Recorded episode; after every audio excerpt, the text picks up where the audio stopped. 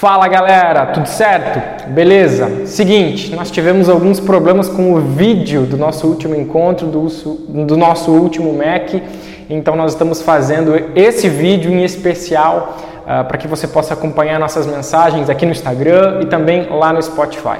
Se você perdeu essa mensagem, se você não, não pôde estar presente no nosso último Mac, clica no link aqui embaixo que você pode assistir, ouvir direto do Spotify ou também através desse vídeo.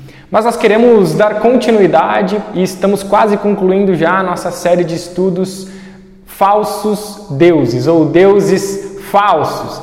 E no nosso quarto episódio, o episódio de hoje, nós queremos falar sobre os ídolos ocultos em nossa vida, os ídolos ocultos no nosso coração. Uh, e nós já conversamos nessa série sobre as coisas que desejamos, amores, paixões, ganância e o desejo de ostentar. Uh, são estes alguns ídolos que cultivamos em nossas vidas. Uh, ou, se não tivermos cuidado, nós podemos passar a cultivar e criar outros ídolos, outros deuses falsos no nosso coração.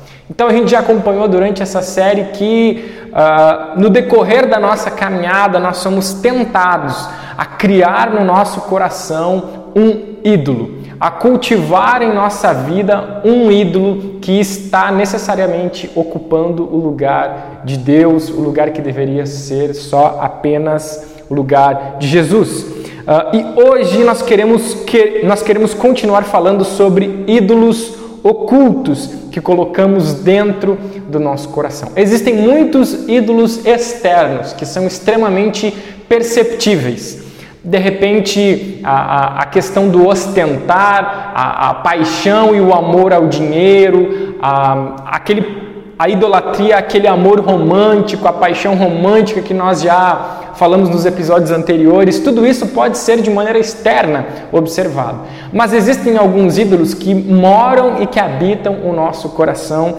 e é sobre isso que nós queremos falar hoje. O que nós queremos destacar é que em qualquer cultura em que Deus está ausente, o sexo, o dinheiro e a política ocuparão o lugar. Onde quer que seja, onde Deus não se faça presente, seja qual for a cultura em que Deus não está entranhado, qualquer outro ídolo, o sexo, o amor, o dinheiro ou a política ocuparão necessariamente esse lugar. Por isso, o texto base de hoje se encontra lá em Salmos 139, do versículo 23 até o versículo 24. Salmos 139, 23 e 24, que diz assim: Sonda-me, ó Deus, e, sonda-me, ó Deus, e conhece o meu coração. Prova-me e conhece os meus pensamentos Vê se há em mim algum caminho mau e guia-me pelo caminho eterno. Sonda-me, ó Deus, e conhece o meu coração. Prova-me e conhece os meus pensamentos. Vê se há em mim algum caminho mau e guia-me pelo caminho eterno. Que nós queremos falar hoje, comentar hoje, é que um ídolo no coração é tão ofensivo quanto um ídolo na mão. E é muito fácil perceber isso, e você pode pensar comigo: alguém com uma faca na mão. Essa pessoa pode muito bem fazer um, um, um, almoço, um jantar, um lanche ou algum, sei lá, qualquer objeto de corte, nesse sentido, qualquer produto artesanal com uma faca. Ou ela também pode matar uma pessoa, um crime, um assalto, um assassinato, um homicídio, algo do tipo. Tudo isso vai depender do que aquela pessoa tem na sua mente ou no seu coração. Ou seja, aquilo que você tem dentro do seu coração é tão poderoso, ofensivo e perigoso quanto aquilo que você tem na sua mão. E eu poderia dizer que é até mais ofensivo e mais poderoso, porque aquilo que nós temos em nossas mãos pode ser facilmente tirado, quebrado, jogado fora. Agora, aquilo que está no nosso coração exige muito mais trabalho. Por isso, é muito mais perigoso que você tenha um ídolo no seu coração do que um ídolo na sua mão. E é isso que nós queremos conversar uh, e trocar essa ideia agora. A grande questão e a grande pergunta de hoje é: o que você tem ocultado em seu coração? O que você tem ocultado no seu coração? Isso tem ocupado o lugar de Deus? Isso tem ocupado o, o local que deveria ser apenas de Jesus? Existe algo em sua vida que tem impedido que você se aproxime de Deus ou que você o obedeça? Existe algum sentimento ou desejo que te afasta de Deus? Então, se isso está acontecendo, você está cultivando um ídolo no seu coração. Se há algum aspecto da sua vida em que te impede de aproximar de Deus, se há uma ação, se há uma cultura que te impede de obedecer a Deus, que te impede de colocá-lo em, em, primeiro lugar, significa que você tem um ídolo, significa que você tem um Deus falso, um falso Deus. E o primeiro ídolo que pode ser, pode, que está no seu coração, pode ser o seu ego.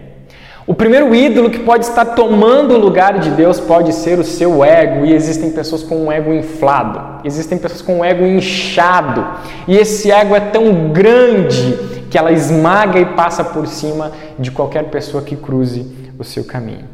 O seu ego pode ser um ídolo. Talvez você sempre queira estar certo, talvez você sempre quer ser o sabichão, aquele que não pode ser questionado, aquele que não pode ser corrigido, alguém que não pede perdão e não liga se feriu ou se machucou alguém com seu comportamento ou suas palavras. Se você tem esse ego inflado, você terá dificuldades até mesmo de pedir perdão pelos seus pecados contra Deus. Você não conseguirá se arrepender nem abandonar os seus pecados.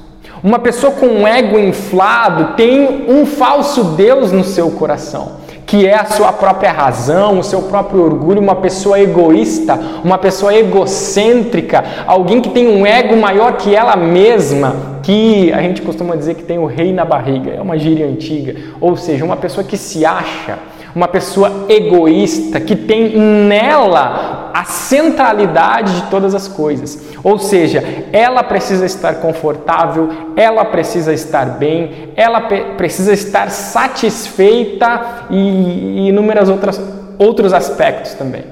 Isso se chama egoísmo. Se o fim de tudo que você faz é você mesmo, você tem um ego inflado. E uma pessoa com um ego inflado, nunca conseguirá se aproximar de Deus a menos que ela confesse isso diante de Deus.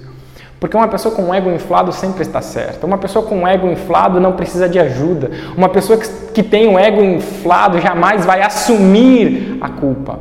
Jamais vai abrir mão dos seus prazeres e dos seus desejos.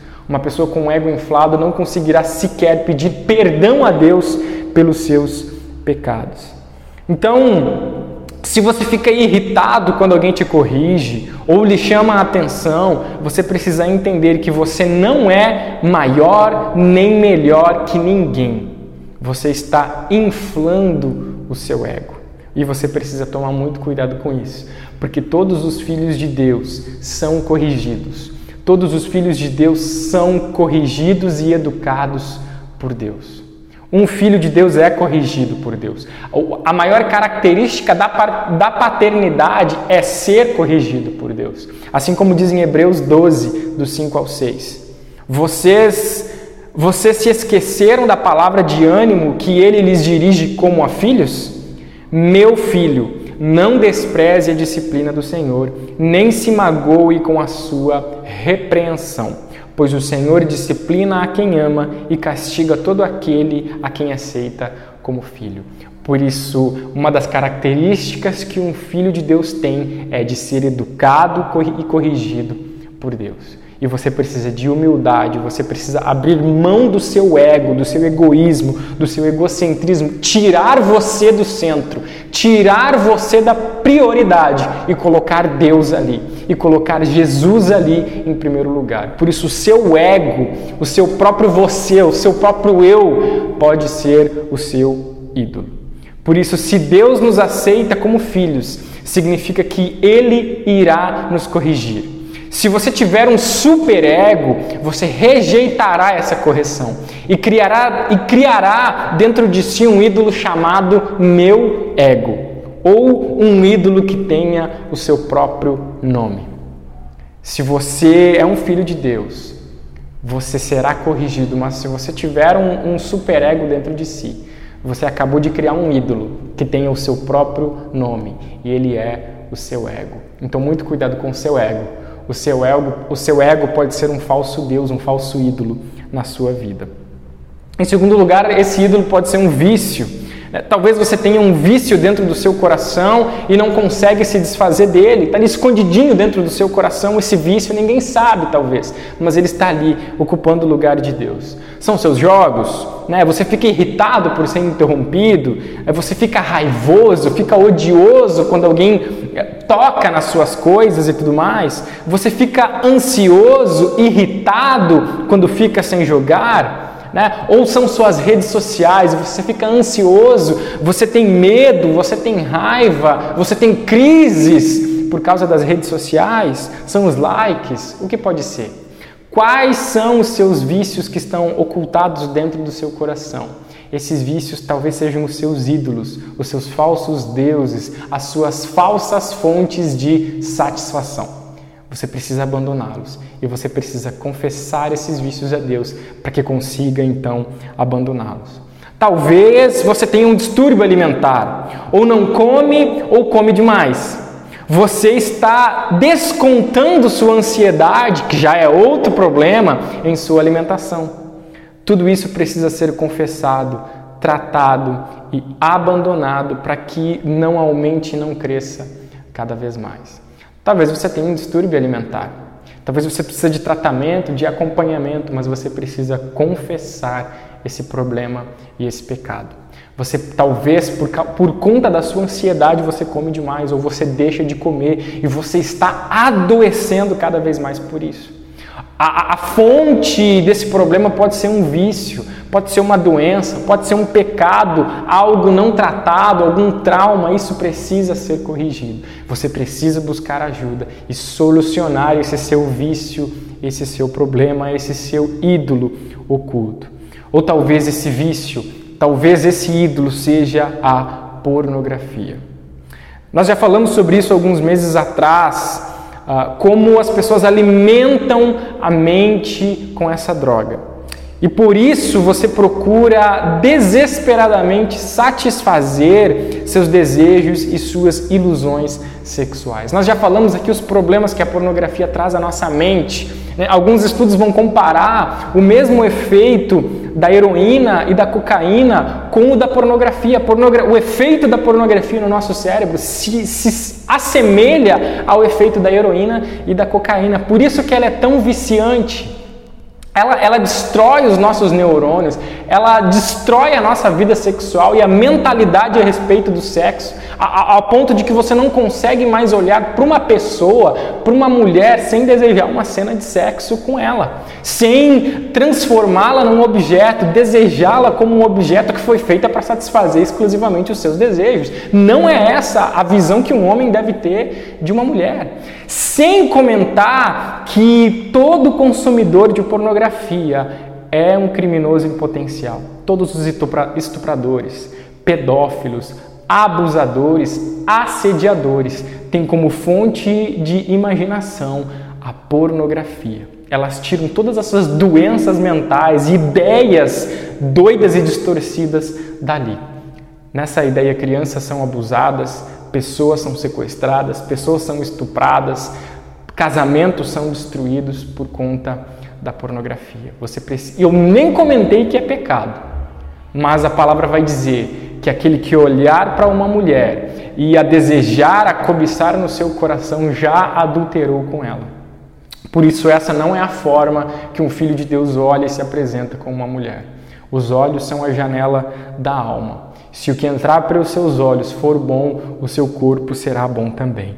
Por isso, se afaste, confesse esse seu vício, porque talvez o teu ídolo, o teu Deus falso, o teu falso Deus, seja exatamente a pornografia que está distorcendo a visão da mulher, a sua própria visão e a visão de como Deus fez o sexo. Confesse esse falso Deus, esse ídolo que ocupa o lugar de Jesus.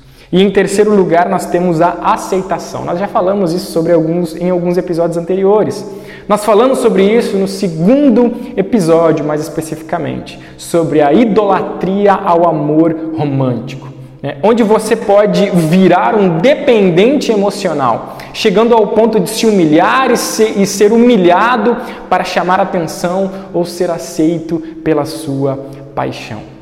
E se você faz coisas para ser aceito pelos outros, você ainda não entendeu o que é ser amado por Deus. Você não precisa fazer nada para que alguém te, te ame, porque Jesus já te ama e te salva e te restaura, assim como você é e como você está.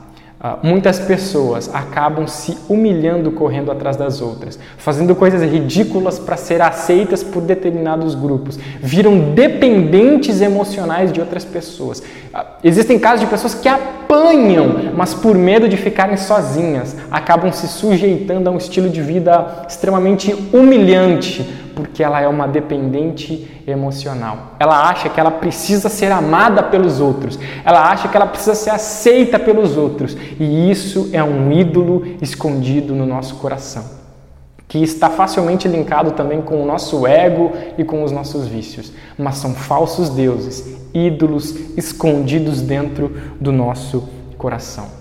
Nós não precisamos correr atrás de ninguém, porque nós já temos uma pessoa que nos ama, nos aceita e nos restaura. É assim que diz Romanos 5, do 6 ao 8. De fato, no devido tempo, quando ainda éramos fracos, Cristo morreu pelos ímpios. Dificilmente haverá alguém que morra por um justo. Pelo homem bom, talvez alguém tenha coragem de morrer. Mas Deus demonstra seu amor por nós, porque Cristo morreu em nosso favor quando ainda éramos pecadores. Você não precisa correr mais atrás de alguém, porque se você faz isso, você ainda não entendeu que você é aceito e amado por Jesus. E é Ele, Ele te recebe como você está, mas não te deixa desse jeito, porque Ele te transforma, Ele te restaura. Por isso você não precisa construir, construir ídolos e falsos deuses no seu coração. Apenas dê lugar àquele que é digno de receber o primeiro lugar da sua vida, a prioridade da sua vida. E quebre, jogue todo, todos os ídolos fora do seu coração. Talvez não seja uma estátua, algo material, mas se ele está no seu coração, ele te domina. Seja dominado pelo Espírito Santo e pela pessoa de Jesus Cristo. E como conclusão, quais ídolos você tem ocultado e escondido no seu coração? O que você não consegue viver sem? O que te impede de conhecer a Deus e se aprofundar mais em seu relacionamento? O que te impede de buscar a Deus? O que tem ocupado o lugar de Deus em seu coração? Peça para que Deus sonde seu coração e peça para que Ele tire de lá tudo o que te afasta de Deus. No entanto, como você vai reagir se Deus destruir o seu ídolo, se Deus tirar e tocar no seu ídolo.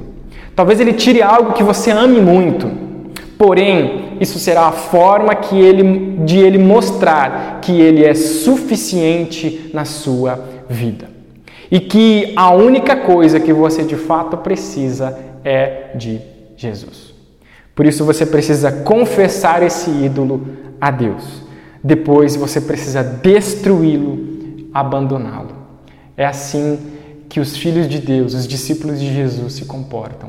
Repetindo a oração de Davi no Salmo 139, onde ele diz: Sonda o meu coração, conhece o meu coração, sonda-me, conhece-me, vê se há em mim algum caminho mau, vê se há em mim se há algum ídolo escondido, oculto dentro do meu coração e guia-me pelo caminho eterno.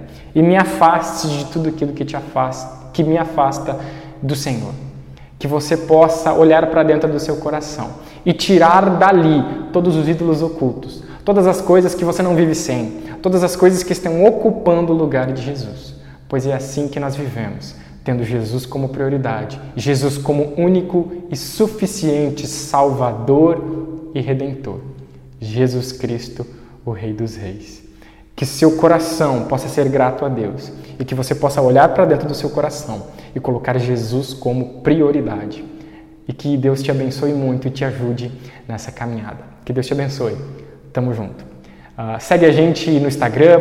Se você quiser ouvir as outras mensagens, é só clicar no link aqui embaixo e você será direcionado a nosso link lá, a nossa página de conteúdo lá no Spotify. Acompanhe a gente e se você quiser também pode ouvir todas as outras mensagens. Que Deus te abençoe e tamo junto. É nóis!